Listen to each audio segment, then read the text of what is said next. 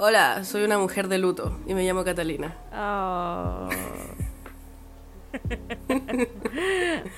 Hola, tengo frío y soy abogada soltera. Y esto es... Abogada soltera, responde. Especial Constitución Nueva, borrador 2022, viva Chile, abajo el capitalismo. Chao, Constitución de Pinochet, especial.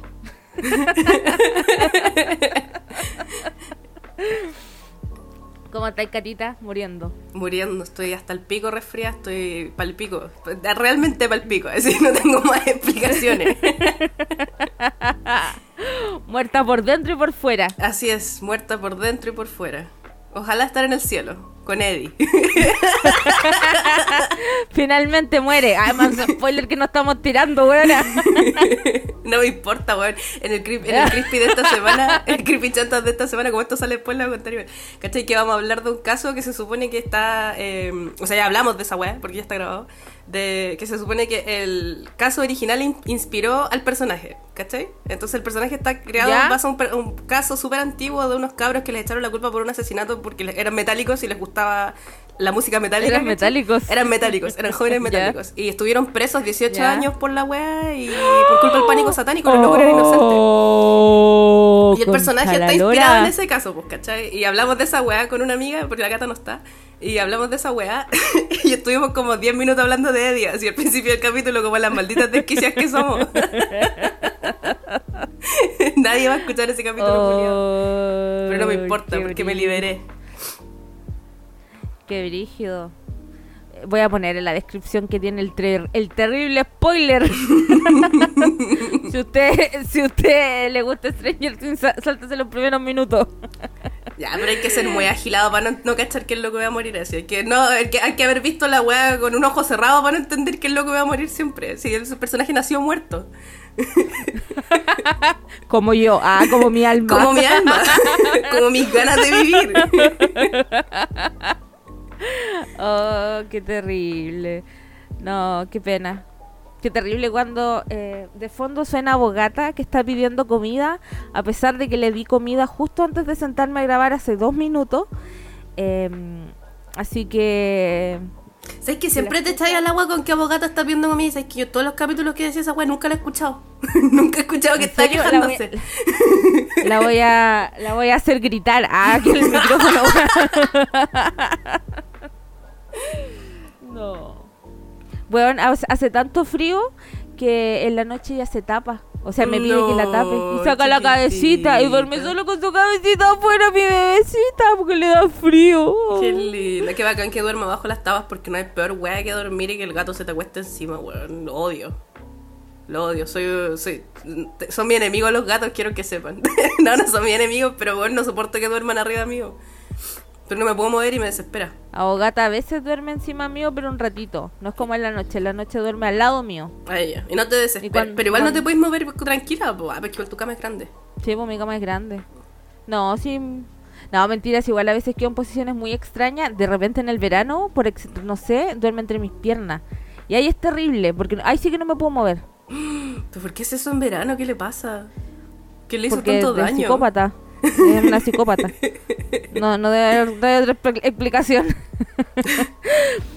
eh, sí, pero en general no me voy a para dormir. Pero sí me despierto lo maldito. Hoy día, por ejemplo, que hoy día es domingo, día de descansar, eh, me quedé dormida chavalita en el sillón y le dio hambre y me pegó un palmetazo en la nariz con su patita. No puede ser. Y después, como no la pesqué, eh, me la empezó a languetear la cara. de tan hermosa. eh, bueno, esas fueron las aventuras de abogata de esta semana. Oye, quiero hablar del capítulo de la semana pasada. Eh, no sabía que tanta gente quería escucharme hablar, no, nos quería escuchar hablando de Betty. y quiero agradecer primero, que lo agradecimos el capítulo pasado a la persona que propuso el tema, pero alguien de Colombia nos contactó. Un contacto, un contacto directo, weón weón, alguien de Bogotá nos contactó y nos explicó cosas, me llevó a la conclusión de que Betty la Fe efectivamente es una obra maestra. Más Esa es la conclusión que obtuve de los como 20 minutos eh, en donde nos explican Betty la Fea, porque Betty la Fea es como... ¿Qué, peli qué wea chilena podría ¿Los 80 quizás? equipararse? Puede ser un poco. Igual yo no vi los Que muestra 80, así que puede que no esté hablando weas para variar. No sé, yo, yo tampoco la vi, solo sé que a todos les gusta. Pero es que, es que como se supone que los 80 es como una radiografía social y, pff, y Betty la Fea, por lo que nos explicaba el loco, igual era el loco, perdón amigo. Es un- una es una, es una forma chilena, no estoy siendo despectiva contigo, si no estás escuchando, simplemente en Chile nos referimos hacia la gente. el amigo. eh, El amix. El Amix eh, es como una radiografía igual colombiana, po, social, de los 90. Paloyo. A mí, eh, cosas que me perturbaron, que bueno, no lo explicó más, pero que decía que existe impuesto para pobre y pu- impuesto para rico. ¿Será que uno va por la vida con su carnet de pobre? ¿Para que te cobren menos impuestos? Me tinca, me tinca que debe ser como, como esa, las fichacas que le dicen, ¿cachai? Que ya ¿Ya? no, sé, no sé si existe, pero me tinca que debe No ser así. Como Sí, que te sacan el puntaje Ah, se por pobreza. Sí. No se llama así, se llama de otra forma, pero no me acuerdo. Pero sí, la ficha que le, de- le decía muchos años. Entonces quizás debe ser algo así como por los impuestos tenés que pagar, eh, o sea, por los ingresos tenés que pagar cierta cantidad de impuestos, me tinca. Sí, eh, igual decían que Armando representaba a la weá así brígida de los hijitos de papá, Mm. eh, full Martín Larraín, y cómo se aprovechaban de las clases bajas, y nos explicaba que Betty la fea no solo es fea de ser fea físicamente, sino que además es pobre, vive en un barrio feo, que to- como que representa la parte fea de Bogotá. Mm. Entonces, por eso es como de Real Betty la Fea. Eh, y yo y, y que están eh, categorizados en estrato y, est- y Betty la Fe- y los, los ricos son estrato 6 y los pobres son estrato 1, 2 y Betty parece que era estrato 2 Mm. Eh, y acá igual tenemos eso pues los ABC1 una aquí que es bien C3 para sus cosas C3, Mm. D, E yo creo que yo soy C, debo ser C3 C3 no es lo más es bajo, como ¿sí? no el más bajo es el E Eso C3 es es lo como más clase bajo, media que le dicen. Pero existe realmente la clase media en Chile, weón. Esa es la weá que yo No, pregunto. no, no, no. Eh, perdóname, perdóname. C3 es clase media baja. Pobre. o sea, muerto, no te estás muriendo de hambre, no. Pero anda ahí, al 3 y al 4. Al tres y al cuadro. Fiando en el negocio. Claro. Eso, eso es el C3 acaso, fiar en el negocio. claro, yo creo que somos todos del mismo estrato de Betty la Fea. ¿Soy realmente Betty la Fea chilena? ¿Acaso? Esa es la verdadera pregunta. Bueno, eh, agrade- agradezco mucho las explicaciones em, que nos dio y toda la cuestión. Y lo otro que a, a mí se me hace muy violento en Betty la Fea es que el papá de ella es muy machista Mm. y la trata como si fuera una niña muy chica, siendo que ella es una mujer adulta porque salió de la universidad y tiene muchos posgrados, por lo tanto debe tener fácil. No sé cuántos años tendría en la realidad, pero creo que tenía como 27, 28. Y no- nunca dicen cuántos años tiene, tiene Betty la Fea, pero debe haber tenido como esa edad en realidad. Qué cuático que el papá la obligue a dar cuenta de dónde está y el papá le, le maneja el sueldo, weona. Qué brígido. Y a ella le explicaba que era porque en, en Colombia, en Bogotá por lo menos, hay mucha violencia y tienes que pro- proteger a tus hijas y lo encuentras así salvaje. No digo que aquí en Chile no haya violencia, ni, ni mucho ni menos, nada ni nada por el estilo, pero pero esa weá, o, o solo habrá sido machismo. O sea, yo creo que es una mezcla de las dos cosas. Yo cuando iba al- al- cuando era chica yo me empecé a ir sola en micro al colegio cuando estaba en cuarto básico. Un día le dije a mi mamá, no necesito que me acompañe, me voy sola. Eres brígida, weón. Lo que es no ser santiaguina. Y mi mamá me dijo, bueno. Entonces los primeros días eh, ella tomaba la micro en la cuadra siguiente. No. ¿Y no te dabais cuenta? No, pues sí sabía, ¿cachai? Pero era para ella me, no me pescaba, hacía como que no estábamos juntas, para que yo estuviera actuando. como sola, pero Actriz no sola. Sí. sí. me iba sola. Después me volvía sola. Y después ya sola po, a lo maldito. Así, así crecí yo. Ah, me hice, me hice sola, ah, mentira. Weón, a mí no me dejaban cruzar la calle hasta que tuve como 10 años y tuve el micro sola como a los 4, así. No, tenía nueve. Tenía nueve y había llegado a, a- a Chile el año anterior. Y hacía lo maldito. Ah, me voy sola, qué weá. Y yo me acuerdo que fui yo la que le dijo a mi mamá, no, me quiero ir sola. Qué brígida, weón. Y mi mamá me dijo, y mi mamá me dijo, ya bueno. Que A te mí, vaya parece- bien. a, mí me, a mí me dejaron irme sola al colegio, parece cuando mis papás se separaron. Como que, porque era la necesidad máxima de la vida, era como que ya se ir sola. Antes me acuerdo que nos llevaba mi mamá en bicicleta, parece. No me acuerdo, bueno. Bueno, ¿a quién le importa? Volvamos a Betty la Fea. Eh, entonces, me... Blue. Y mi gata se está, yo sé que no se escucha, pero se está tratando de comer el computador. No, Eh. preciosa. Weón, mi otro computador tenía o el, la parte exterior que es como de aluminio, tenía un diente marcado de mi gata. Tenía Qué un hoyito y era un diente.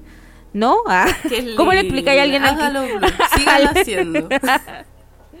La inversión, mi niña. Eh, entonces nos explicaba eso de Betty la Fea. Encontré que la explicación me hizo amar mucho más a Betty la Fea y me da más pena porque ahora le quedan como una semana a Betty la Fea en Netflix. Eh, gran obra maestra. Muchas gracias al amigo que no recuerdo su usuario porque era un nombre muy extraño y que no nos dijo su nombre tampoco, pero es la única persona que nos ha hablado desde Bogotá, Bogotá Colombia, a Betty la Fea, a ti. Muchas gracias, muchas gracias.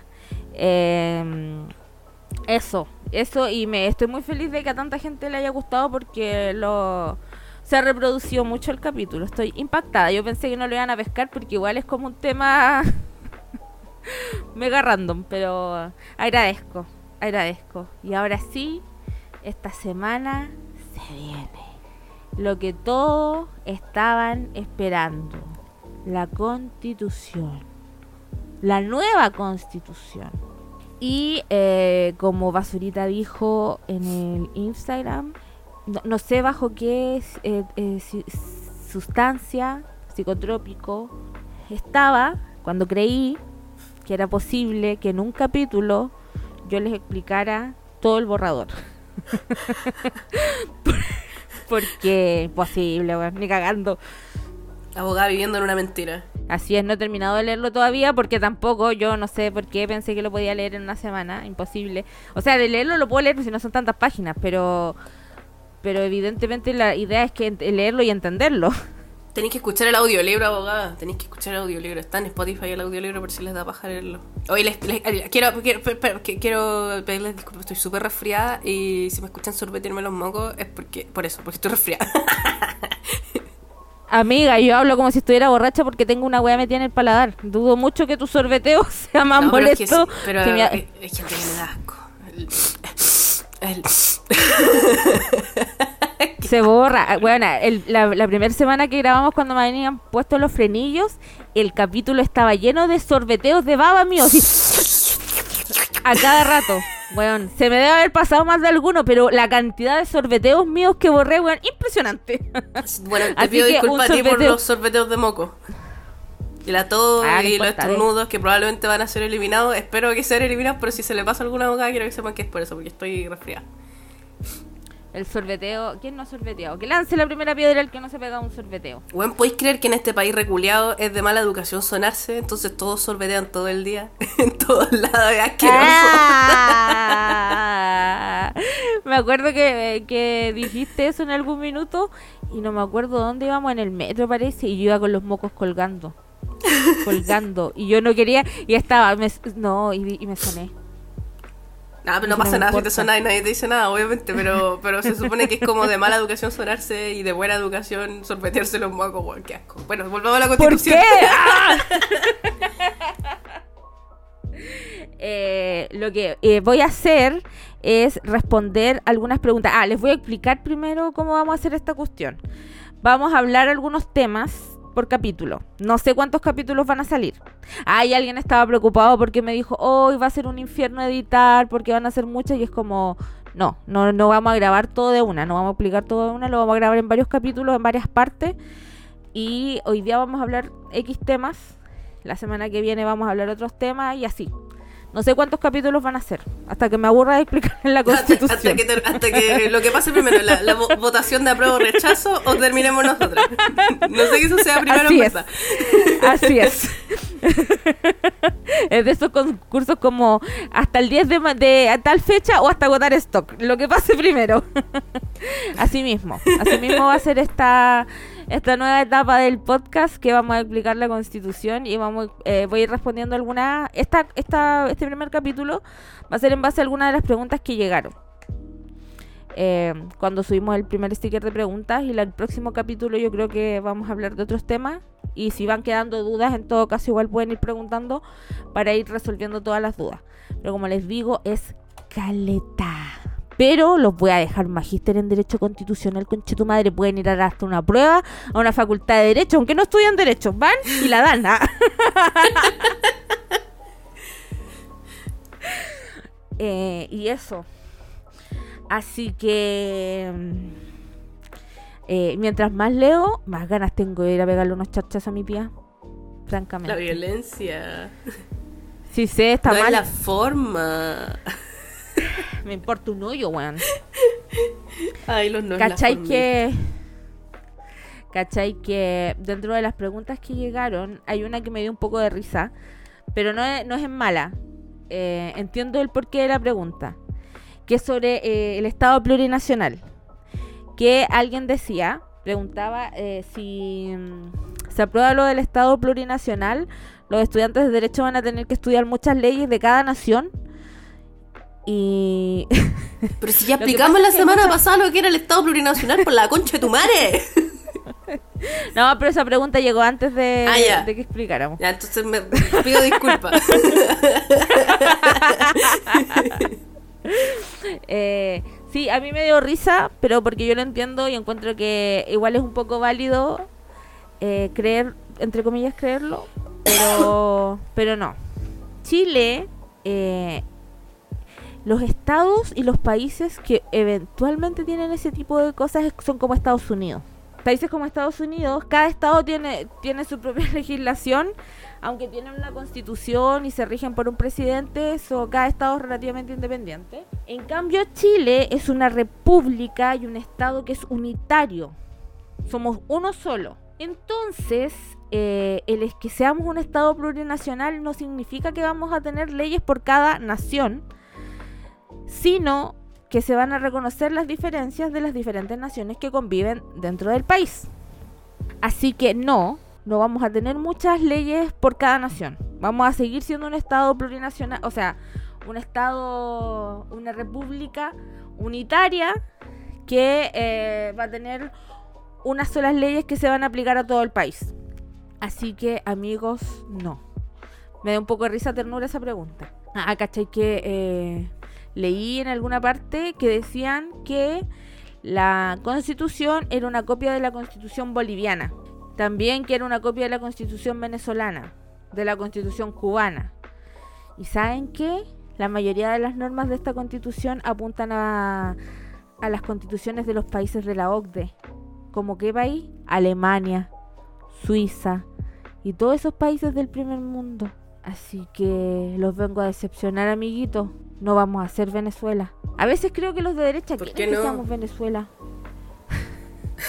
o Cuba. A lo mejor pues, no sé. van a poder es obsesión. y hablar mierda. Es obsesión, weón. ¿Cachai? Que de toda la gente que dijo que se iba a ir de Chile cuando ganara Boric, eh, no se ha ido nadie. ¿Sabéis por qué? Me carga cuando la gente dice esa weá. Ah, weón, qué rabia. Porque, mira, yo conozco un par de personas que dijeron si ganaba Boric, no, me voy de Chile. Y eh, una de esas personas que se iba a ir con toda su familia se quería ir a Canadá. Y esta persona tampoco le gustan los inmigrantes. Encuentra que los inmigrantes vienen a robar, a aprovecharse.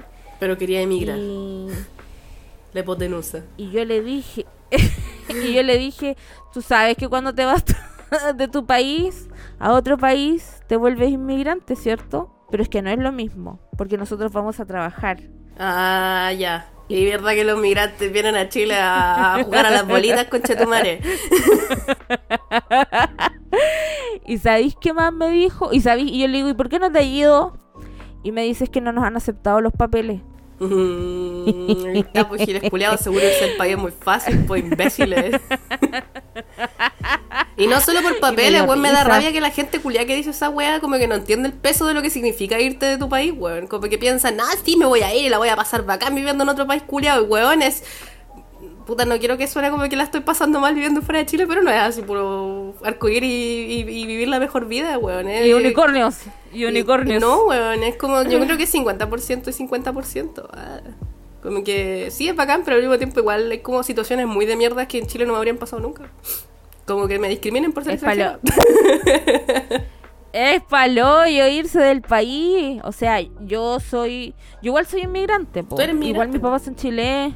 Sí, pues. Mis papás son chilenos y todo. Yo nací en Argentina y viví mis primeros años de vida en Argentina. Y cuando llegué a Chile, si bien mis papás eran chilenos, eh, mi background era argentino, po. Y yo entiendo y entendía la vida del modo que se vive allá, que no es igual al que se vive acá. Caché que cuando recién llegué a Chile, me mandaron al colegio, por supuesto. me- eh, la profesora se enojó porque yo no le decía tía y le decía señora. No es que acá es acá lo- a los cabros chicos les dicen tía o tío a los profesores. Sí, a mí me siempre me ha generado muy perturbador, entonces yo le decía señora. No soy no soy señora, soy eh, la tía no sé qué. Y yo, y yo, pero si no es mi tía. Yo no sé qué, no sé qué Eh. encuentro más perturbador, los, los niños que le dicen señorita a la profesora o los niños que le dicen miss. Eh, Porque para mí es normal decirle tía, pues, ¿cachai? Pero decirle miss a la profe es como, ya, ¿qué te pasa, pendejo culiado? ah, yo le decía a mis profesoras en Argentina, dependiendo si estaban casadas o no, te decían pues que eran señoras o señoritas. Yo no le decía señora o señorita. O profesora o profesor. Pero Siento la que eso es lo más normal, profesora, profesora. Y profe, aunque hay- creo que hay profes que les molesta que les digan profe. ¿Por qué, weón? No sé, yo creo que es como. Como, no sé, weón, qué sé yo. Alguien respóndanos.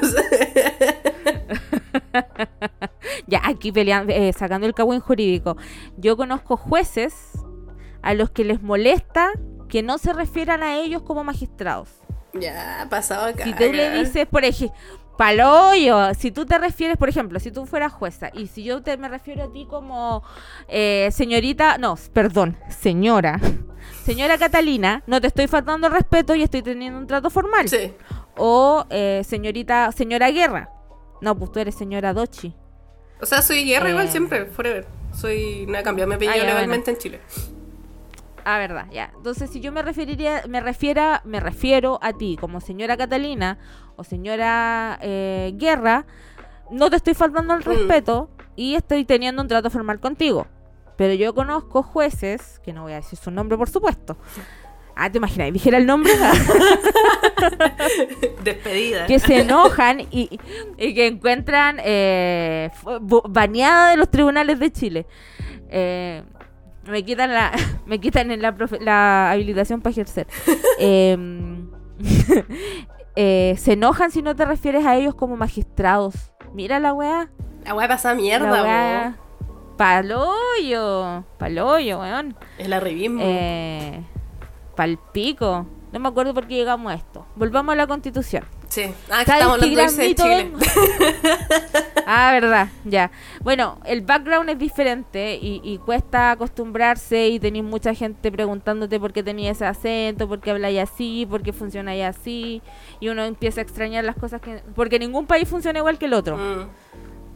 Aunque estés al lado, entonces siempre hay algo que uno extraña y está pensando. Vengo ahora a desmitificar y a cerrarle el hocico a mi tía, weón. Yo pensaba mi tía me escuchara, weón, que haría la zorra en mi familia. Se lo voy a mandar a tu tía. Eh. Voy a mandarle este capítulo a tu tía. A ver qué hace. A ver qué pasa. Solo porque me gusta el caos. Bueno, estoy a nada de ir yo misma a pegarle un, pal- un palmetazo con la constitución en la cabeza a mi tía.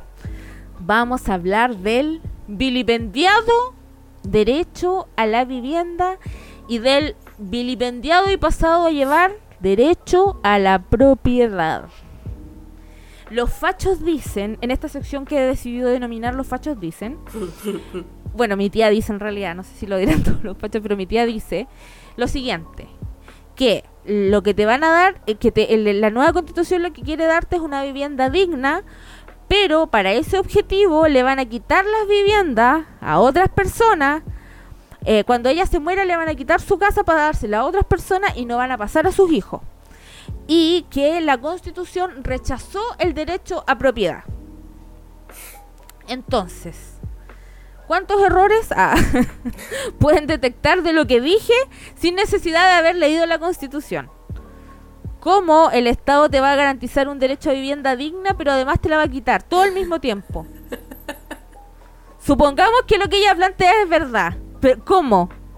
¿Cómo? ¿En serio? ¿Concha tu madre?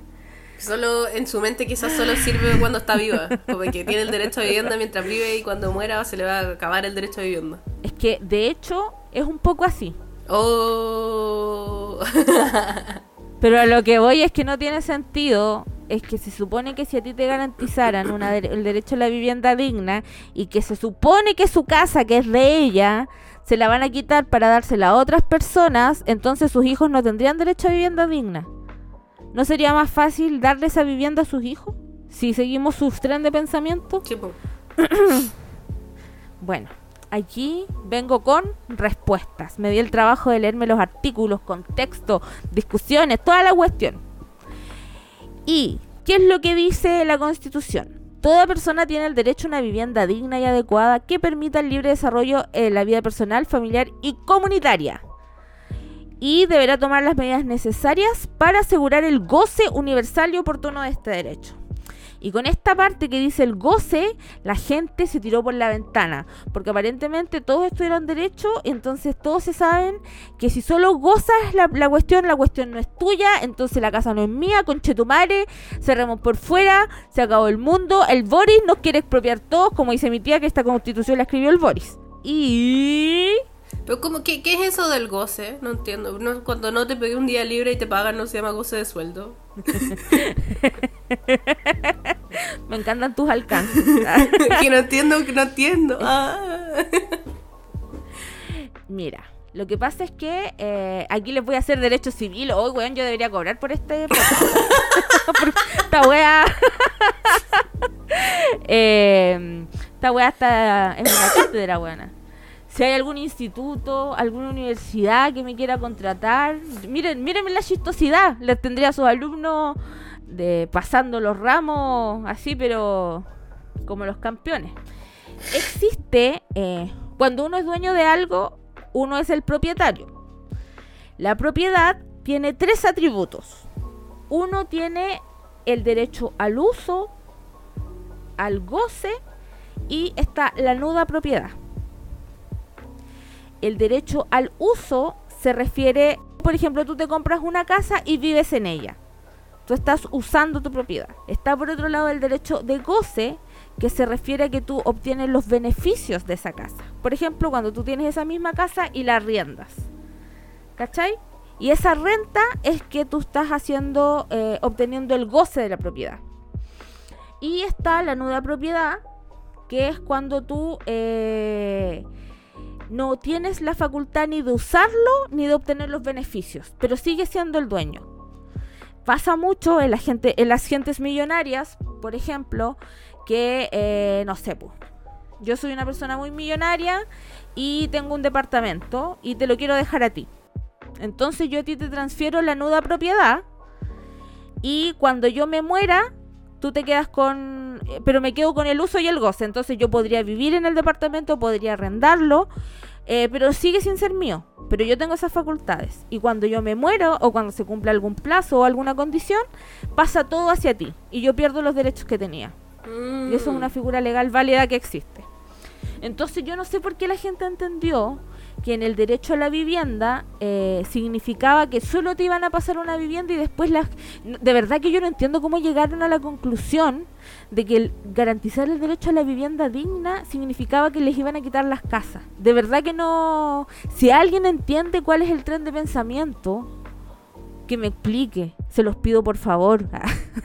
Llevo días estudiando la constitución y no logro entender cómo llegaron a esa conclusión. Seré, no, no sé si yo no estoy viendo algo o qué. Eres demasiado inteligente, abogada. No puedes rebajarte al nivel de los imbéciles. Lo que sí, que creo, yo creo que va por aquí, fue que en algún minuto una convencional de derecha propuso que el derecho fuera el derecho a la vivienda propia. Y a eso se le rechazó, lo rechazaron. ¿Por qué? ¿Cuál es la diferencia entre digna y propia? No entiendo. Lo que pasa es que el derecho a la vivienda digna se refiere a que el Estado tiene que hacer todo lo que está en su poder para que las personas tengan una vivienda que cumpla ciertos estándares mínimos de habitabilidad, eh, con equipamiento suficiente para hacerla justamente habitable, con una cantidad mínima de metros cuadrados, baño, cocina, eh, luminosidad, acceso, eh, infraestructura y todo lo necesario para que tu vida sea digna, ¿cachai? Onda no eh, que tenga, no sé, ventanas, no te van a dar, no sé, una caja de cartón, no te van a dar, o que no sea una media agua, ¿cachai? Claro. Sino que viviendas dignas, ¿cachai? Que cumplan ciertos estándares mínimos. Eh, y la vivienda propia se refiere a que tú seas propietario de la vivienda. Pero el derecho a la vivienda digna no puede asegurarte el derecho a la vivienda propia porque significaría que el Estado tendría la obligación de que cada persona de Chile tenga una vivienda propia. Y eso es impracticable. Ah, entonces. No solo por un tema. Perdón. Dale. No, dale nomás, dale. Es que. Eh, es que el Estado, ningún Estado en el mundo, ni el más pro de la vida, le puede asegurar a todas las personas que viven en el país que tengan una vivienda propia. Primero porque es impracticable, onda, no hay presupuesto que aguante. Y segundo porque no todas las personas necesitan una vivienda propia. ¿Cachai? Mm. Entonces lo de vivienda digna no implica que vaya a tener una casa tuya, sino que es que vaya a tener una casa donde vivir. Que no vaya a estar en un campamento o botado en la calle. ¿A eso se refiere? Exactamente. Ah, ya, ahora entiendo. Entiendo por qué se fueron entonces quizás en la otra bola, Porque el sueño de la casa propia y todas esas mierdas que le han vendido a la gente toda la historia de la humanidad, de que hay que ser propietario para ser una persona decente en este mundo. Em, por supuesto. Como que yo creo que por ahí se fueron en esa, que, que, que, el comunismo, que no nos van a dejar tener nuestras casas porque van a necesitar que todos tengan casa, entonces los que tenemos casa nos las van a quitar porque necesitan casas para los que no tienen, ¿cachai? Como que por ahí se ven los giros culiados. Lo que no me extraña. Pero igual es pero igual es súper eh, inconsistente. Ah, yo creo que por ahí se fue la Naya fácil. Este, eh, toda esta conversación. Todo culpa Naya fácil. todo esto surge de la pregunta que hizo Naya Fácil. Si usted es como Naya Fácil y se pregunta si tengo tres casas, ¿me van a quitar mis casas? La respuesta es no.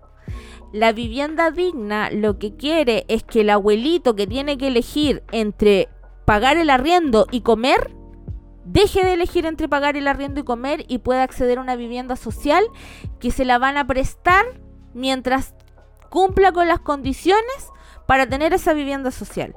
Cuando deje de cumplir las condiciones, ya sea porque se hizo millonario, porque alguien se hizo cargo de él, porque se murió, porque está en otra parte, porque, no sé, lo, lo abducieron los ovnis, esa casa deja de ser de él y se la pasan a otra persona que cumpla con las circunstancias. Y por eso decían que este derecho a la vivienda digna no era heredable.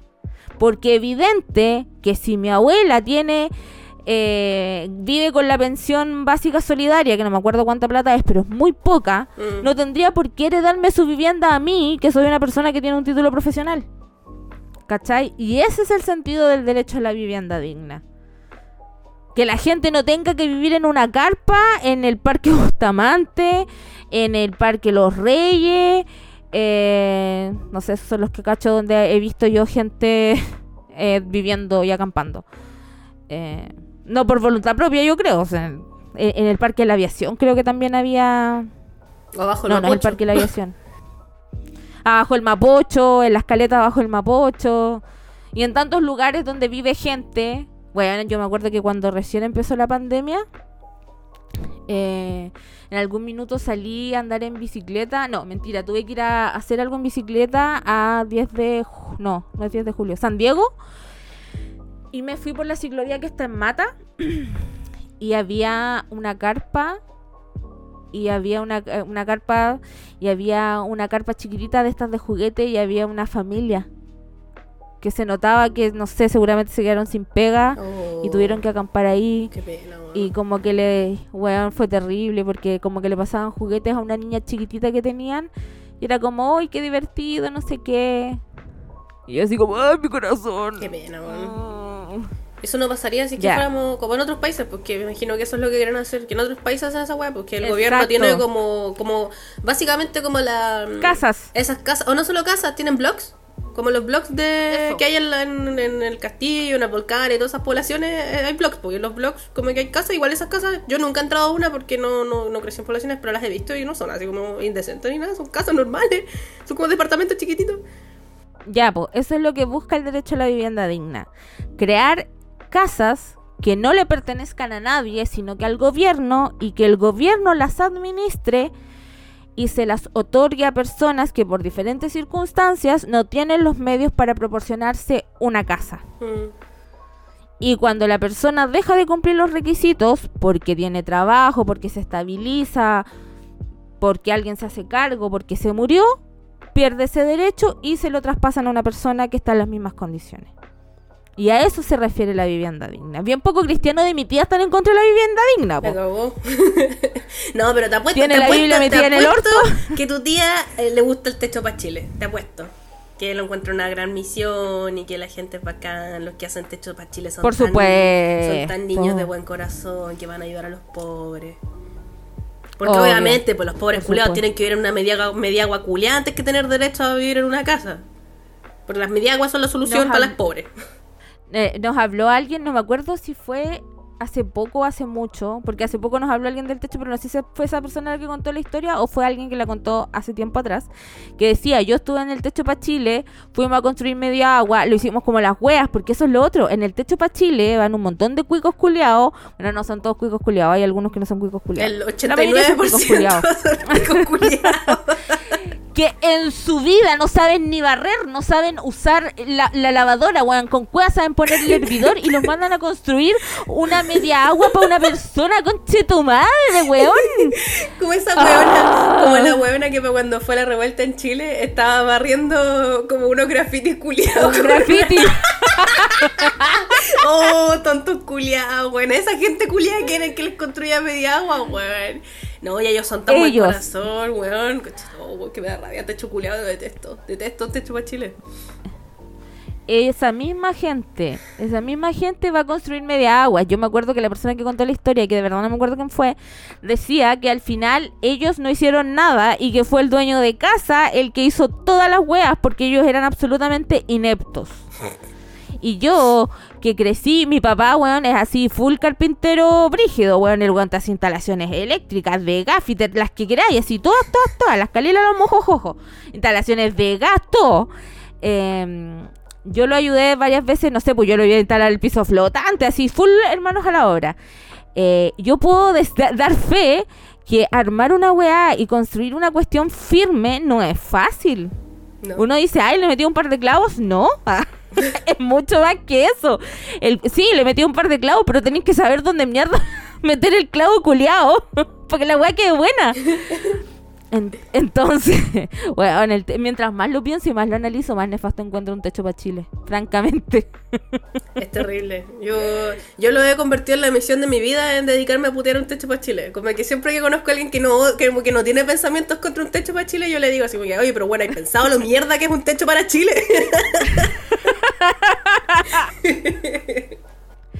Es cuático, es cuático. Entonces, eh, eso, eso es la vivienda digna.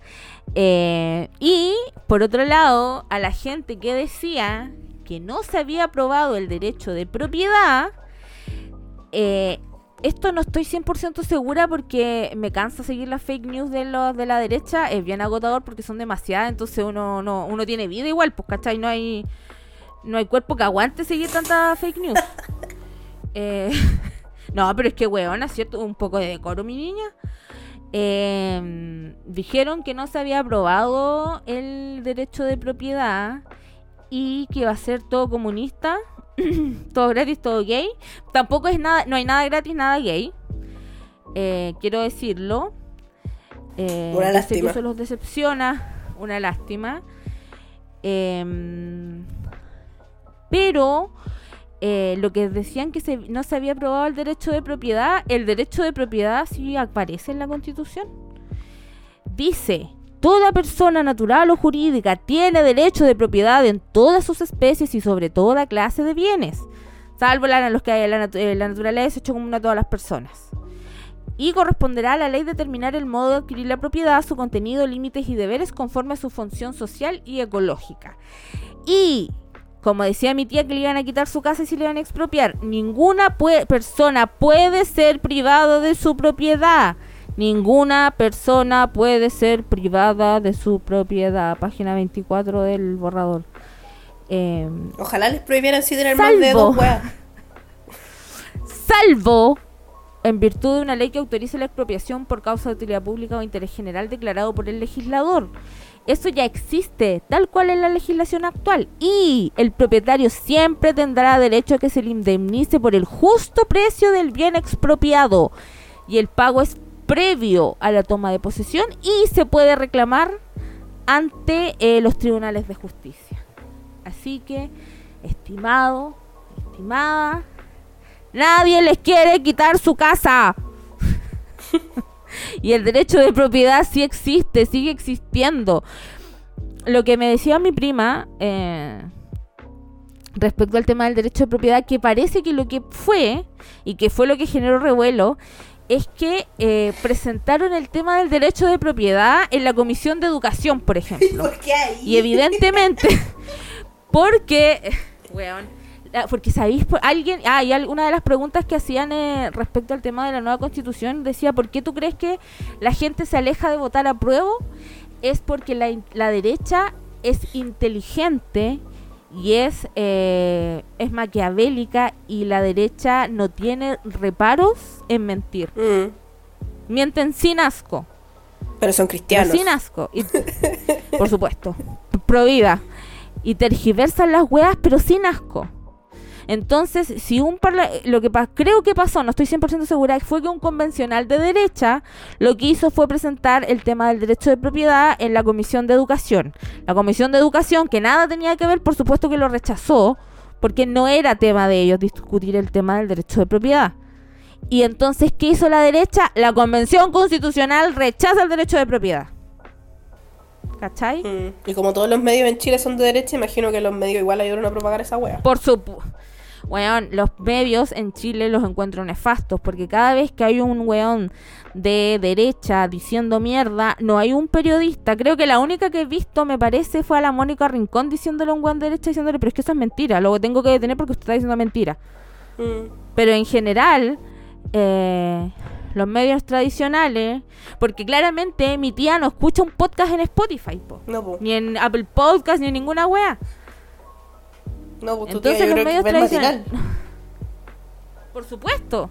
Donde tenía a figuras ilustres como, no sé, Lucho Jara, no sé qué sale no, los Lucho Jara no está saliendo en la tele ahora, creo. Déjate. O no, no sé. Creo que ya el Lucho Jara no está en la tele ahora, po. Por eso estuvo como el drama con que se fue a Estados Unidos y que en la Divina Comida dijo que lo trataban mal en Estados Unidos porque lo trataban de flight.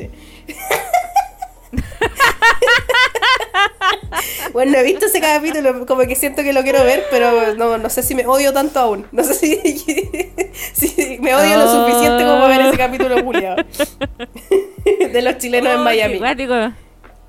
No, ah, pero yo vi uno de los chilenos en Miami, pero salía Douglas. Ya, porque se supone que son locos. Los chilenos en Miami tienen como. En Miami. Petacha. En Miami tienen como su, su mierda. Como su, y Zamorano. Tienen como su grupo de amigos. Y son todos así como la Regina George y las Mean ah. Girls, ¿cachai? Y a Lucho Jara se supone que lo discriminaban por Kuma. oh. El Lucho Jara salió llorando después, no me acuerdo en dónde. Como que decía, no, es que ellos me tratan mal. Y después, como que salió así el no me acuerdo quién, no sé si fue el Petacha o algún otro culiado de esos güeyes, diciendo así como que, oye, Lucho Jara, déjate de mentir, no te hemos tratado nunca más. Cabín culiado terrible charcha, weón. Ni siquiera me lo sé bien, así que probablemente lo estoy contando súper mal. Weón, necesito ver esa pelea. Vamos, terminamos de grabar y la busco. Porfa. vamos a tener que ver también ese capítulo de la Divina Comida, ¿acaso, weón? Por fin, es hora de hacernos daño. Ayer vi la Divina Comida. Bueno, ustedes saben, se terminó la, Verdades Ocultas y mi grupo, que tenía con mis amigas con el que comentábamos la teleserie, eh, se quedó sin tema.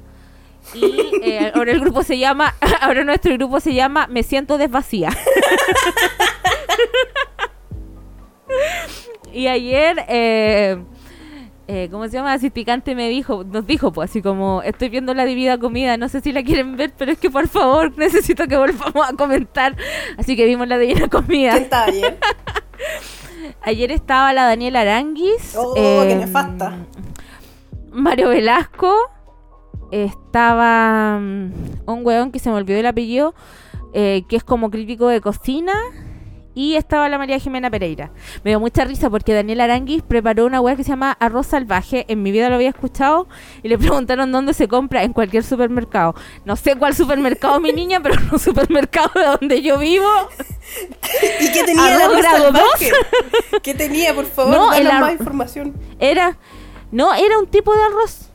Como está el arroz grado 2, que es el que yo te conozco. Ah, ya sí, creo que sí lo he escuchado. Así que no, no me voy a reír de ella porque sí lo he escuchado, pero no un arroz barato ni un arroz normal. Creo que es como este arroz que tiene como distintos tipos de grano y además tiene como arroz integral, es como hartas mierdas mezcladas.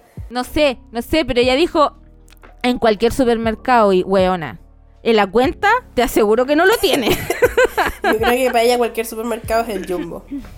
Eh, bueno, salía Daniel Aranguis y eh, Mario Velasco en algún minuto estaban jugando como a la eh, ¿El a la cultura anfibio? chuprística. El anfibio, Mario Velasco el anfibio. Tuve que preguntar por qué le decían el anfibio y Porque me arrepentí el anfibio. cuando supe la por, por cuando supe la respuesta me arrepentí de haber preguntado.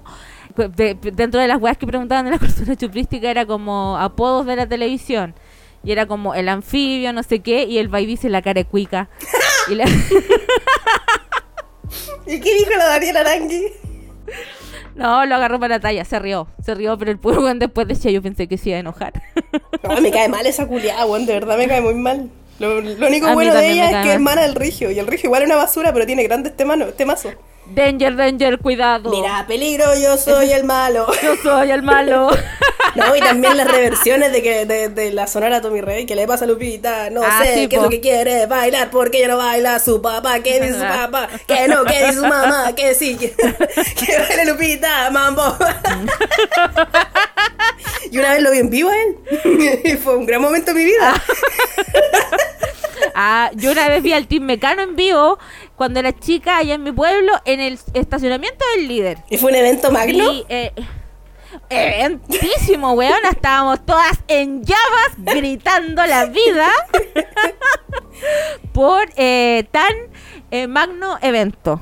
Me acuerdo, me acuerdo, tengo una foto, no la tengo acá en mi casa, hasta que es una foto que, que fuimos con mi prima, de hecho. Eh, y ella sacó fotos porque ella tenía cámara, yo no. Y. ¿Y cómo se llama? Y. Y salen fotos del Team Mecano. Monty, que era grande, flaquísima, weón. Weón, ella estaba, era muy flaca. ¿eh? Como que me perturba lo flaca que eran. Lo flacas que eran. La, la presión que deben haber tenido para ser tan flaca, weón. Qué terrible. Palpico, weón, horrible. Bueno, el punto es que yo sí, también vi al Team Mecano. No vi a Rigio en particular, vi al Team Mecano. Yo- un gran momento en mi vida, lo anoté en, mi, lo anoté en la Pascualina. Yo lo vi en la Torre Entera hace unos años, que fue Nene Malo y estuvo Rigio. Y fue un gran día, weón. Tuvieron mis dos weas favoritos en el planeta Tierra, Nene Malo y Rigio.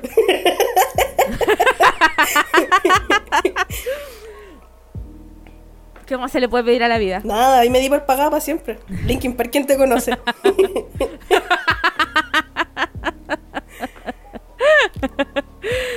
Eh, sí.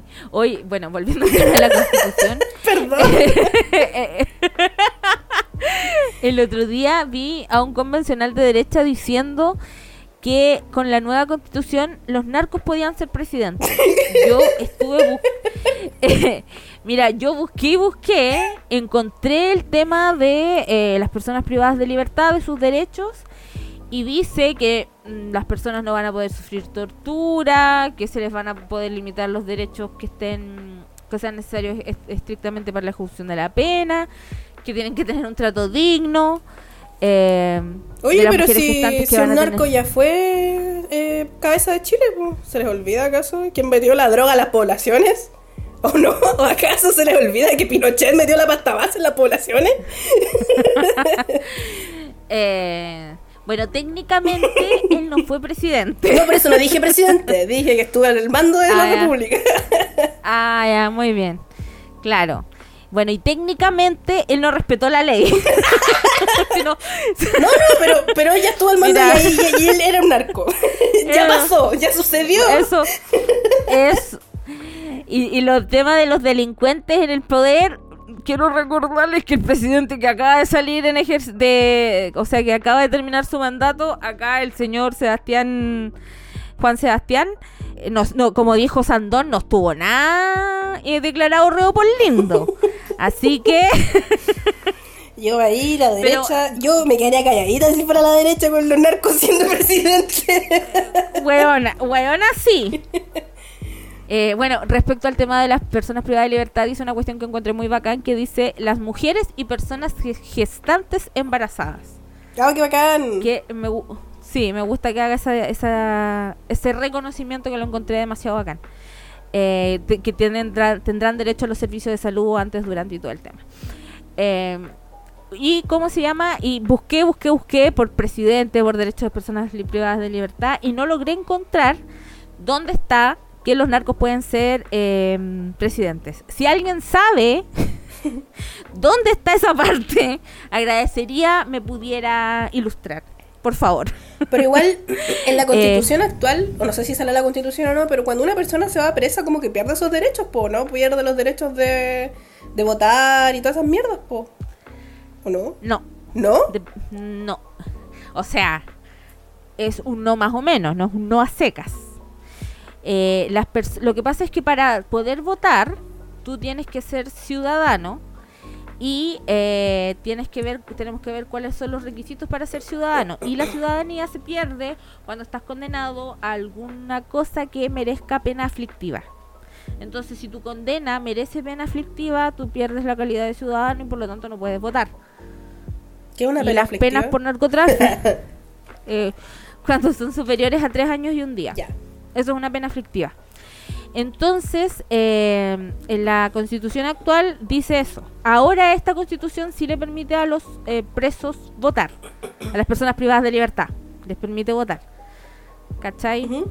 Pero eh, no, no, no, me, no, no me quiero equivocar, porque insisto, me imagino que debe haber algo que diga remotamente el tema de que los presos puede, de que los narcos pueden ser presidentes, pero insisto en que no, lo encuentro. Entonces, sobre el tema de las personas que votan, vamos a hablar en otro capítulo. Lo que sí vamos a decir en este capítulo es que las personas en el extranjero van a poder votar ahora por por fin weón. por diputados porque eh, recuerden que se eliminó el senado existe otra cámara nueva que de nuevo también lo vamos a explicar más adelante porque si no vamos a estar 20 años hablando entonces va a haber un, distrito especial para quienes voten en el extranjero. Qué bueno, por fin. Sí, así que ahora vas a tener un voto más completo. Oh, voy a tener que volver a doblar la sábana culiar. Entonces significa que a lo mejor yo podría ser de ese distrito extranjero. ¿Te imaginas? Eh? Así como candidata, podría ser, pues, buena, podría ser diputado. ¿Qué pasa? Podría serlo. No, weón, sería la peor diputada de la historia. No, yo creo que lo haría estupendo. No, weón, sería una mierda. Eh. Sería como iría a pelear con todos los culiados. La mejor vía, pues, a pelear. Y dejaría el micrófono abierto a propósito y diría estupideces. Mira, acá encontré lo del, eh, que lo estaba buscando. El, las votaciones populares, el sufragio ser universal, igualitario, libre, eh, discreto, directo, sujeto obligatorio para las personas que hayan cumplido 18 años y vuelve el voto obligatorio y es facultativo para las personas de 16 y 17 años de edad. Oh, edad, edad, edad. Eventualmente las personas de 16 y 17 años van a poder eh, votar. ¡Qué buena! No me queda claro el tema de los de las personas privadas de libertad respecto al derecho a voto, así que lo vamos a hablar más adelante para no cagarla. Pero de nuevo, si alguien sabe dónde está que los narcos pueden ser presidente, que me avise. Y otra cosa que preguntaron el respecto a los derechos de los animalitos. Y esta constitución, por primera vez, reconoce a los animales como sujetos de protección y los reconoce como derechos, eh, como derechos, como, como seres sintientes y que tienen el derecho a una vida libre de maltrato. Y ustedes dirán, ¿estas weas de dónde las sacaron? Eh, países como Alemania, Suiza o en general de la Unión Europea tienen este tipo de, cosas. Mm. Es una innovación en nuestra constitución porque se reconoce a sujetos de derechos distintos de las personas. Porque en la actualidad los animales están en el Código Civil y se los trata como bienes muebles. Eso es un animal, un bien mueble. El animal es igual a una mesa, una silla, para nuestra legislación, lamentablemente. Así que ahora se va a tener que eh, hacer organismos que permitan que esta cuestión no sea letra muerta, pues porque la idea no es esa. Y otra cosa que alguien preguntó, yo creo que es lo último que vamos a responder, eh, no hemos respondido ni la cuarta parte de la constitución. Por hablar de la maldita divina comida, güey. No, bueno, aunque quisiéramos, de todas formas, eh, como les dije, no sé cuántos capítulos van a ser. Puede que estemos hablando de aquí hasta el 4 de septiembre de la Constitución. eh, hay una cuestión que alguien preguntó sobre eh, que también la weá de la Constitución, ¿sabéis qué tiene, qué vibes tiene? Vibes de pánico satánico. La Constitución es pánico satánico. La nueva, la derecha trata a la Constitución como la Iglesia trata al diablo, weón igual. Es una wea impresionante. El fantasma del comunismo. Llegó el demonio marxista. llamen al exorcista. Esas canciones me. Bueno, mis tías me escucharan hablar, me cantarían esa canción. Yo soy el demonio marxista en mi familia. Lo Soy. me perturba profundamente lo de derecha que es mi familia. Yo no sabía qué tan de derecha. Y me perturba porque mi papá, su principal weá en la vida, que la única weá de política que me enseñó mi papá en la vida es nunca votar por la derecha. Sin ningún argumento. Un grande, bueno, un grande. por, la, por, la, por la derecha no se vota, fin. Eh, Paloyo que sí. Y, y ahí tenía a mi tía eh, diciendo que eh, Boric es comunista. Dentro de este pánico satánico, decían que ahora los sindicatos van a tomar las decisiones en las empresas. Ojalá. Y alguien, y, por, y, la reacción de la derecha es como, alguien quiere pensar en los niños, alguien quiere pensar en la pobre empresa que está chiquita. por el amor de Jesús. Entonces, claro, obviamente, en flashback de guerra, así como comunismo, eh, ¿no? ¿Cómo fue la reforma agraria? Eh, los, lo, ¿Cómo se llama? La UP. la UP. ¡Ah! ¿Viste Chernobyl? En Chernobyl, bueno, en Chernobyl eh, muestran y retratan de una forma muy patente lo que pasaba en la Unión Soviética, en donde cuando los trabajadores eh, llegaron al poder, sacaron a toda la gente que estaba en el gobierno y pusieron a gente muy, poco capacitada a cargo de cosas que requerían cierta capacidad. Por eso pasó el desastre de Chernobyl, por ejemplo. Una weá altamente previsible, evitable. Cuando, si ustedes han visto Chernobyl o, se, eh, cachan un poco como la historia, lo, lo previsible que era que esa mierda iba a explotar es de una weá así como impresionante. como weón. Em, acá como que siento que hacen lo mismo. Es como, te juro que está, que, que lo único con lo que puedo comparar lo que hace la derecha con la nueva constitución es pánico satánico. No se me ocurre otra forma, buena. Como que los weones tienen metido en el alma que si se aprueba esta constitución, vamos a hacer la Unión Soviética. Y no hay nada entre medio. Una weá que. Y lo que les quiero decir primero es que eh, la, nosotros recordemos que somos un país OCDE. La OCDE, que es esta organización con la que a Piñera y a todos les gusta llenarse el hocico, que es esta organización para la cooperación y desarrollo económicos, que, tiene como a países, se supone, bacanes metidos, que son como del primer mundo en vías de desarrollo. Eh, y ahí estamos nosotros, la, hermana pobre, weón. la bonita y la de la cicatriz. sí. no, Chile, la de la cicatriz.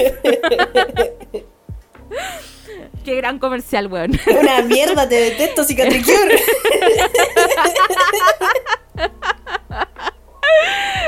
es que es, terrible y bueno al mismo tiempo, una weá impresionante. Eh, bueno, nosotros somos un país OCDE y los países OCDE tienen ciertos estándares mínimos. Y Chile, como es la de la cicatriz, por supuesto no alcanza, en la mayoría de las weas no alcanza los estándares mínimos. ¿Sabéis cómo qué, es Chile? En Rebelde Way estaban los becados. Nosotros, Chile es un becado en la OCDE. Siento que, No siento si que Chile es como cuando jugaba ahí como al Nintendo con alguien más y quería hacer como que, que era más chico que tú y era como ya, quédate callado y le pasaba ahí un control culiado y no estaba conectada a la consola culiada. Ese es Chile. El hermano chico hinchagüea al que le pasa ahí un control sin Malo así. conectar para que se calle. Y el, o- el que está jugando le ponía el demo, el demo de la wea y el demo se mueve solo. y está así como que weón voy ganando, voy ganando con tu madre y es un demo culiado. Eso es Chile. Sí, ese es Chile. Ese es Chile en la OCDE.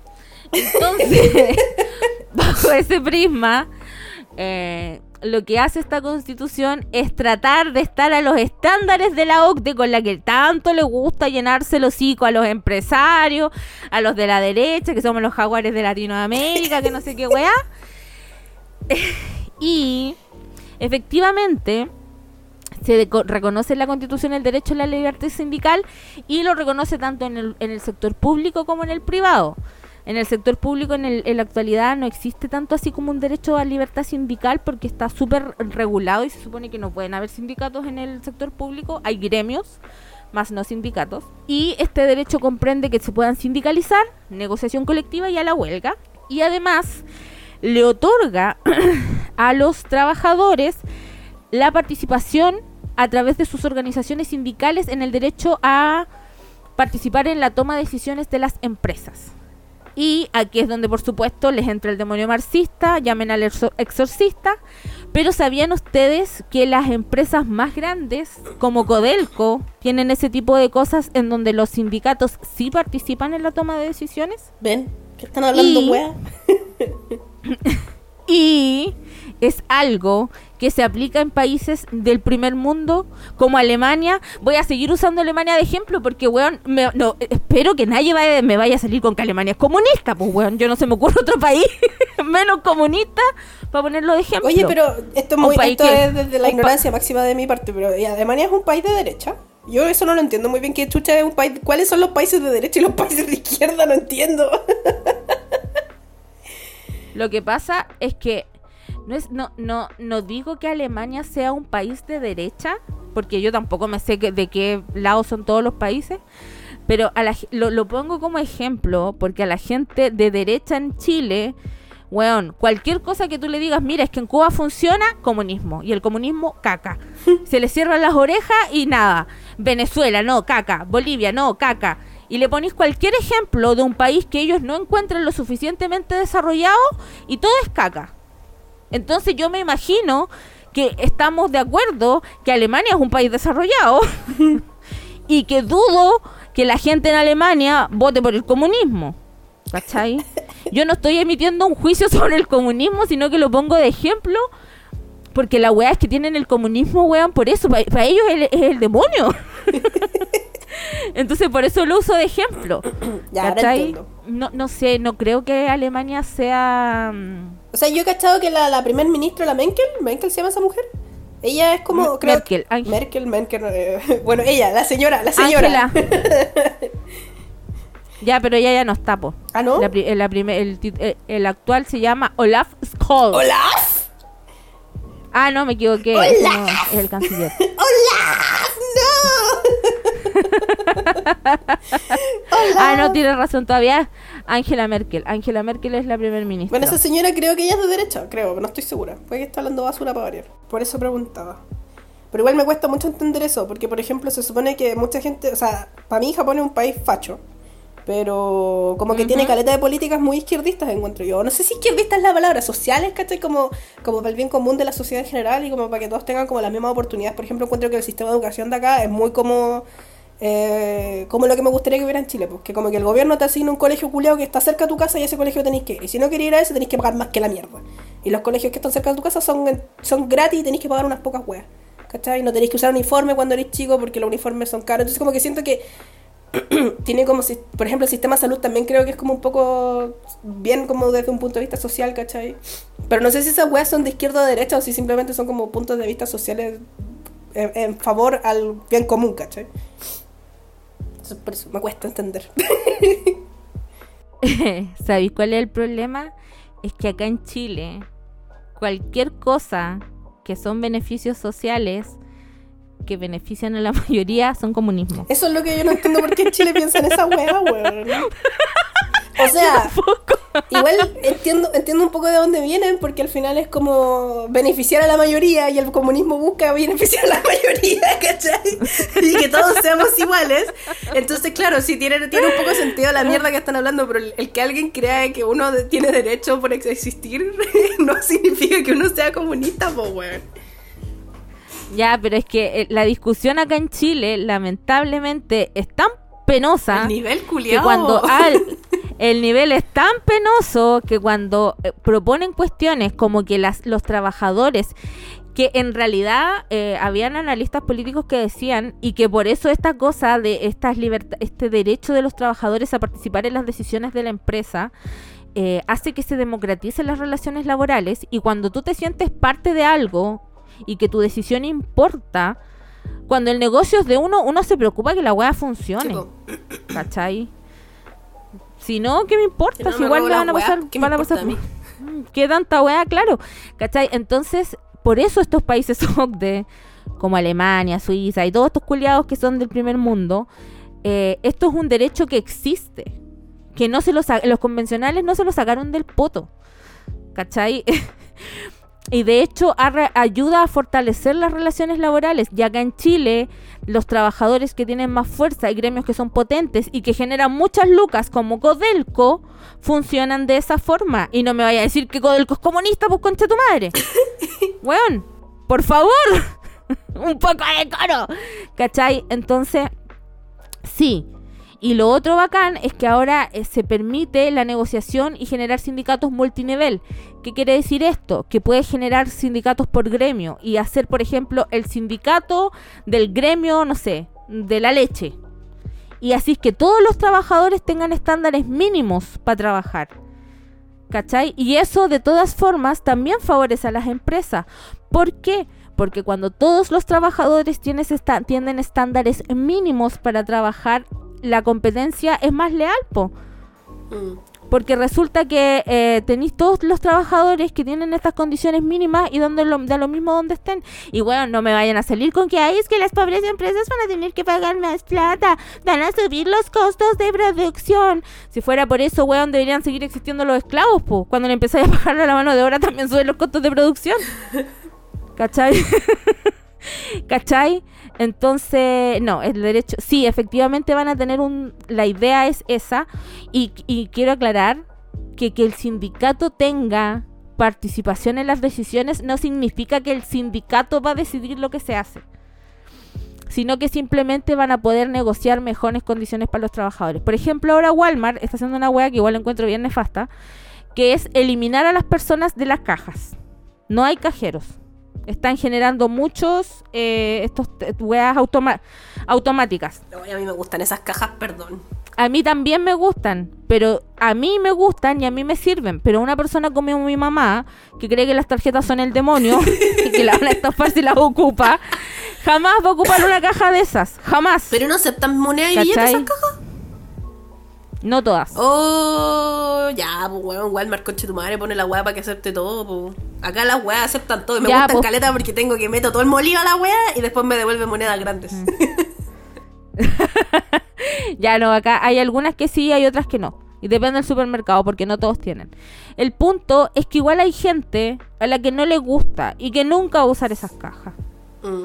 ¿Cachai? Y yo igual entiendo que podéis querer hacer eso, pero están echando gente a lo maldito mm. y les están imponiendo, que el otro día leí un artículo que les están imponiendo condiciones de trabajo súper penca porque ya no son cajeros, sino que los hacen reponedores, que carne, que fiambres, que, que reponedores de leche, que y al final hacen todas las weas y no saben hacer bien nada porque los de un día para otro les cambiaron las funciones.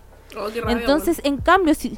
En cambio, si tienes un sindicato fuerte que pueda negociar ese tipo de cosas, puedes hacer que los trabajadores a lo mejor lleguen a lo mismo, pero de mejor forma. Claro. ¿Cachai? Entonces esa es la idea. Que eso también lo preguntaron, yo me recuerdo que, me que lo preguntaron. Y eh, preguntaron muchas cosas más, pero yo creo que si seguimos respondiendo nos vamos a quedar la vida entera. Así que lo que sigue, eh, que nos- de las cosas que tenía preparada para este capítulo, pero que no alcanzamos a responder porque es muy largo, están los derechos a la educación, de los derechos sexuales y reproductivos, entre otras cosas. Así que eso lo vamos a dejar para un próximo capítulo, porque ya saben que de ahora en adelante solo se habla de la nueva constitución en este podcast. Eh, de lo que hemos hablado, Catalina, ¿alguna duda, alguna pregunta? No, creo que me quedó todo claro. Em, sí, creo que estoy bien. Igual eh, quiero postular en vivo que también mezclemos entre medio cagüines nacionales porque es entretenido hablar de la constitución, pero igual creo que es importante tener cagüines entre medio. y hablar basura entre medio. Por supuesto. ¿De qué quiero hablar yo de cagüines nacionales de esta semana? No, no recuerdo ninguno cagüín nacional. Eh, yo tengo uno. Eh, Pablo Larraín y su contrato con Netflix reculeado para hacer una serie, no sé si es serie o película, de Pinochet. Película. como un vampiro.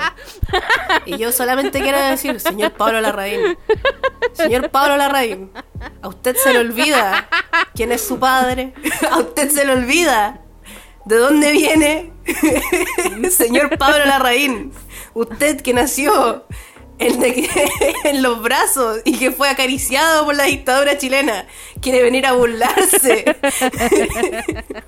¿No será un poco, un poco muy cercano? La audacia. No será un poco muy audaz de su parte, señor Pablo Larraín. Usted, que no ha hecho una película buena, no ha visto ni una película el culiado, no me importa, no ha hecho ni una película buena. Quiero decir, Paulo Larraín, mate. Mate, Que po, no weón. le vaya a faltar. Mate, pues, weona. ¿Sabes que yo cuando chica, yo como que aprendí lo de, no sé si a ti además te pasó la misma weá porque eres de región, pero como yo siento que Puente Alto, a pesar de estar en Santiago, es como una weá en sí misma. Es como que está alejada de todo, ¿cachai? Es demasiado periférico. Es como su propia, su ciudad satélite dentro de Santiago. Entonces, Ya. como que siento que yo aprendí esta weá de los apellidos súper grande cuando entré a estudiar al Duoc. Como que ahí entendí que habían apellidos importantes de personas que como que, que se repetían. Y por ejemplo, en Puente Alto hay un colegio que se llama eh, Luis Mata Larraín. Y yo me, Ya. toda la vida asocié Mata Larraín con ese colegio culiado. Entonces cuando vi este culiado se llamaba Larraín Mate, fue como que, ay, pero un nombre reculeado, charcha. Y después caché que eran unos apellidos súper brígidos chilenos. Y no era solo un colegio culiado. Quiero seguir. eh, va- ahora que estamos hablando del señor Pablo Larraín Mate, es hijo de Magdalena Mate, Sí, ingeniera y empresaria política chilena, militante UDI. Mm. Señor Pablo Larraín. señor Pablo Me Larraín. encanta que estaba hablando con el señor Pablo Larraín porque obviamente el señor Pablo Larraín escucha este podcast y a él le importa mucho lo que nosotros tenemos para decir sobre sus películas culias malas. Me importa un hoyo. Hijo de Hernán Larraín fue el ministro de Justicia y Derechos Humanos. Mira, el ministro de Justicia y Derechos Humanos de Piñera, weón. Ay, no puedo, ay, weón. No, y pinochetista No, máximo, el loco, pues, era chupando pico máximo. Por eh. su, sí, po, Chupando pico por dictadura. supuesto. Así, brígido, po. Entonces yo, mira, este loco, el Pablo Larraín, él dice que no es de derecha y la weá, y de hecho él hizo la película. La película no Weona. la hizo él, po. No la he visto. Sí, po, buena, Una stop. No, tampoco. Stop. Her- Hernán Larraín, que fue instruido por Jaime Guzmán, Sí, po. Que lo instruyó en Colonia Dignidad. Así es, de hecho, Hernán Larraín es uno de los principales. Fue miembro. Eh, Larraín es una de las principales personas que quieren que, que quería que eh, Colonia Dignidad no desapareciera y que al viejo culiado de, a- ¿Quién era el viejo culiado? Bueno, aquí en la misma coche que hace capítulos de Creepychante después se le olvida las mierdas que habla en su propio podcast. Eh, ah, ¿quién era el culiado de Colonia Dignidad? Weón, se me olvidó. El, Paul Sheffer, Paul Sheffer, Paul Quería que Paul Sheffer no le hiciera nada porque él era un abuelito. El mismísimo. El mismísimo que era parte de la Corporación de Amigos de Colonia Dignidad. Weón, señor Pablo Larraín, no será mucha la audacia, digo yo. Ah, weón. ¡Ay, Diosito! Yo lo encuentro. Yo no- la gente- Una, lo encuentro Barça al culiado. Porque como que siento que vieron así como que al Taika Waititi le está yendo bien. Y dijeron, no, bueno, esta es la nuestra, ya. Pablo Larraín, haz lo tuyo. Convierte. a- mezcla Jojo Rabbit con What We Do in the Shadows. Y haz una wea chilena. Vamos, do it. ¡Ay, weón! ¿Será eso, weón? Yo creo porque es- eso es básicamente pues como Yo-Yo Rabbit mezclado con What We Do in the Shadows, pero la, la- Shadows. pero lo malo, o sea, la estupidez es que, por ejemplo, Yo-Yo Rabbit yo encuentro que funciona a pesar de que hay mucha gente a la que no le gusta. A mí me gustó, me la encontré chistosa y todo, pero siento que funciona porque Taika Waititi es un hombre judío, moreno, de, de eh, maorí, entonces como que es todo lo que Hitler hubiese Claro. querido matar, ¿cachai?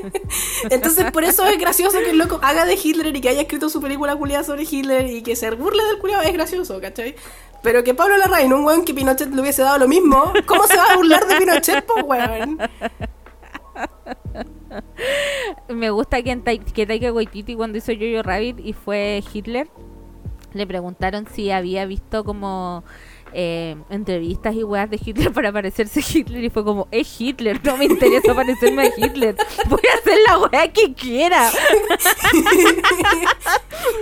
Weón, me da mucha risa que en sus Como- papeles culiados y él lo admite. Y es como, mo- siento que un movimiento así Big Dick. Como que él siempre admite que en sus papeles no, no investiga nada. Así como que es él mismo.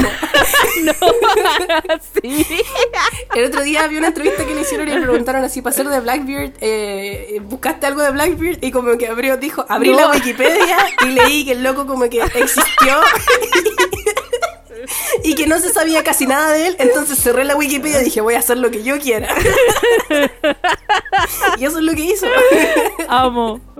Amo su tren de pensamiento. Amo que su tren de pensamiento sea. Yo siento que su tren de pensamiento es póngame el uno y qué weá.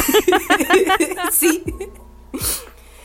Y eso, pero bueno, Oh. independiente de que a mí me guste Taika Waititi o no, eh, siento que le está como, como que trataron de hacer eso y que es una mierda lo que están haciendo y el señor Pablo Larraín debería callarse, debería por favor detenerlo, alguien detenga a ese hombre.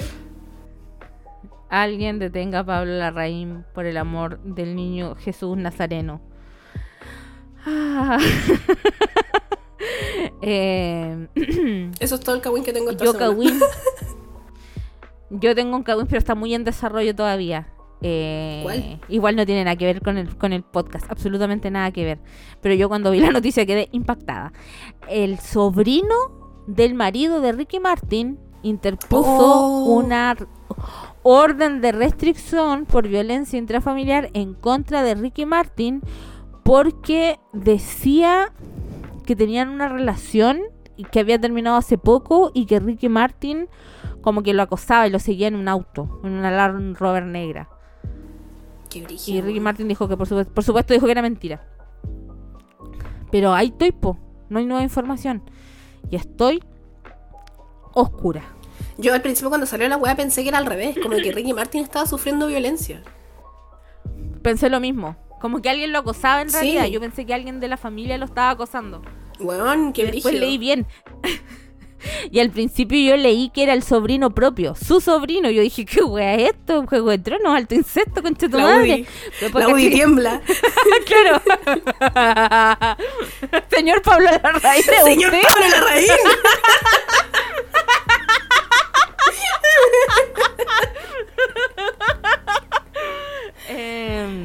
Eh, parece que no era Pablo Larraín y que es otra wea.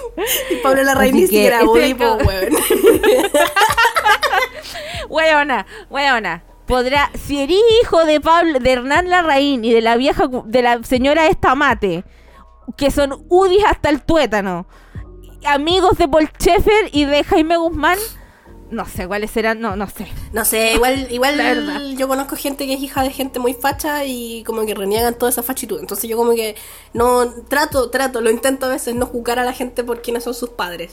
Y, y, mi ju- mi- y lo que estoy diciendo ahora en contra de Pablo Larraín simplemente es porque siento que está muy cerca de lo que pasó, no por sus creencias políticas, sino que es porque, hermanito mío, estáis muy cerca de lo que pasó, no te podéis reír de esto. Cállate.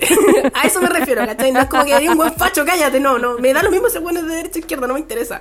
Es simplemente por su background de vida, él no tiene el derecho de reírse de eso. A eso me refiero. Esa, sí.